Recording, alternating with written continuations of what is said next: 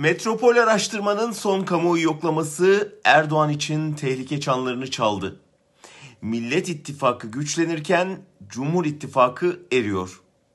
Uzun süredir geride olan muhalefet 4.6 puan öne geçmeyi başarmış görünüyor. Son bir ayda oluşan bu farkı biraz da Erdoğan'ın Akşener'i açıkça hedef göstermesine borçluyuz.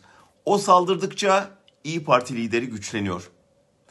İktidardaki panik havasını kendi içlerindeki çözülmeden, troll ordusunun dağınıklığından, yandaş kalemlerin bıkkınlığından da anlayabiliyoruz. Erdoğan'ın kurulacak bir sandıktan çıkamayacağı görüldü. Şimdi en zor soru kaçınılmaz sonu engellemek ya da geciktirmek için neler yapabileceği. İki ülkeden örnekler vereceğim. İlki İsrail. Muhalefet partileri 12 yıldır iktidarda olan Netanyahu'yu devirmek için nihayet anlaştı. Üstelik bu bir büyük uzlaşmayı da beraberinde getirdi. 8 partilik koalisyon içinde ilk kez Filistinlileri savunan bir Arap partisi de yer alıyor.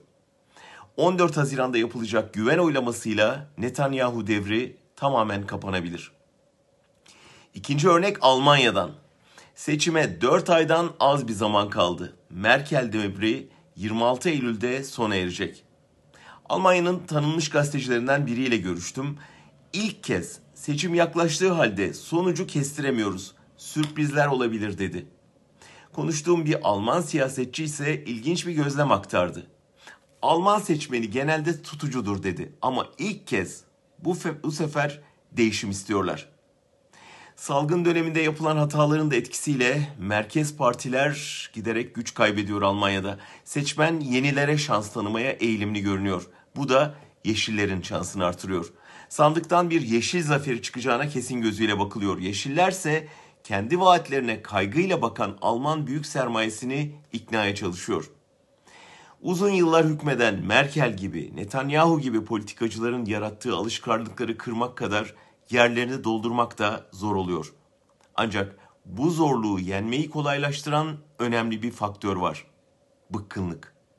O faktör şimdi Erdoğan'ın da kapısını çalıyor. Yeter ki muhalefet İsrail'dekine benzer bir büyük uzlaşmayı başarabilsin.